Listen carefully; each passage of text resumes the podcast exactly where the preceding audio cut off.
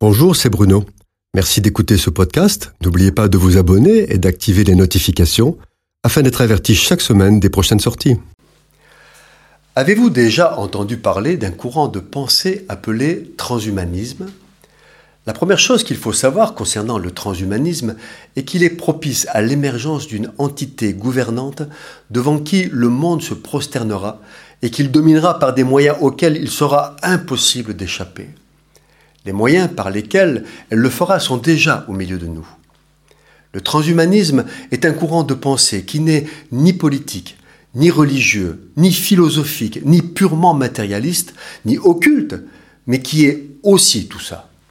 C'est une sorte de nébuleuse, regroupant des gens qui rejettent la pensée de Dieu créateur et tout-puissant, Libertaire, il rejette même toute forme de structure et considère que la Terre et l'humanité sont en danger d'extinction et qu'il faut la sauver. Ils ont rien moins qu'une vision messianique. Comment la sauver? Par quels moyens? Les NBIC, à savoir nanotechnologie, biotechnologie, informatique et sciences cognitives. Tout cela pourrait ressembler à un scénario de science-fiction, et pourtant c'est déjà une réalité qui est en marche et qui va très vite. La différence avec les illusions de ce type des siècles passés, c'est que ces gens qui partagent cette pensée transhumaniste sont très nombreux et ils ne sont pas n'importe qui. Ils travaillent en réseau, via Internet, ils ont des moyens colossaux étant supportés par les plus grandes entreprises du monde dont les budgets sont supérieurs à ceux de la plupart des États. Ils bénéficient des avancées fabuleuses des technologies de l'industrie numérique, les ordinateurs sont toujours plus puissants, des capacités de stockage quasi illimitées, une rapidité croissante des communications numériques, du développement des algorithmes auto-apprenants qui modifient eux-mêmes leurs lignes de programme pour s'adapter aux circonstances.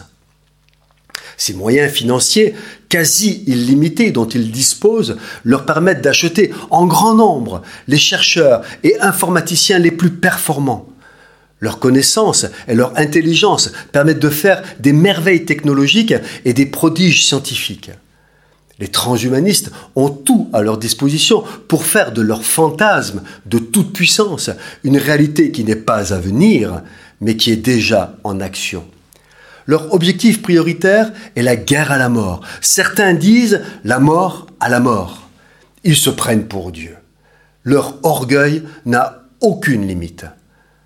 Ce ne sont pas de simples effets d'annonce. Ils y travaillent d'arrache-pied, avec déjà de nombreux résultats, notamment dans le domaine de l'intelligence artificielle et des nanotechnologies. Ils sont tellement sûrs d'eux qu'ils arrêtent des échéances. À partir de 2020, ils seraient en mesure de réaliser des implants neuronaux pour doper l'intelligence.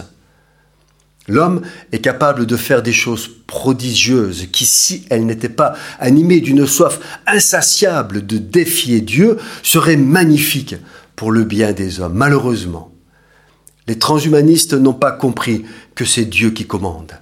C'est lui le maître qui garde les portes de la vie et c'est lui qui un jour dira c'est fini jusqu'ici et pas plus loin. Ce jour-là, il faudra avoir fait le bon choix et être dans le bon camp, car il sera trop tard pour en changer.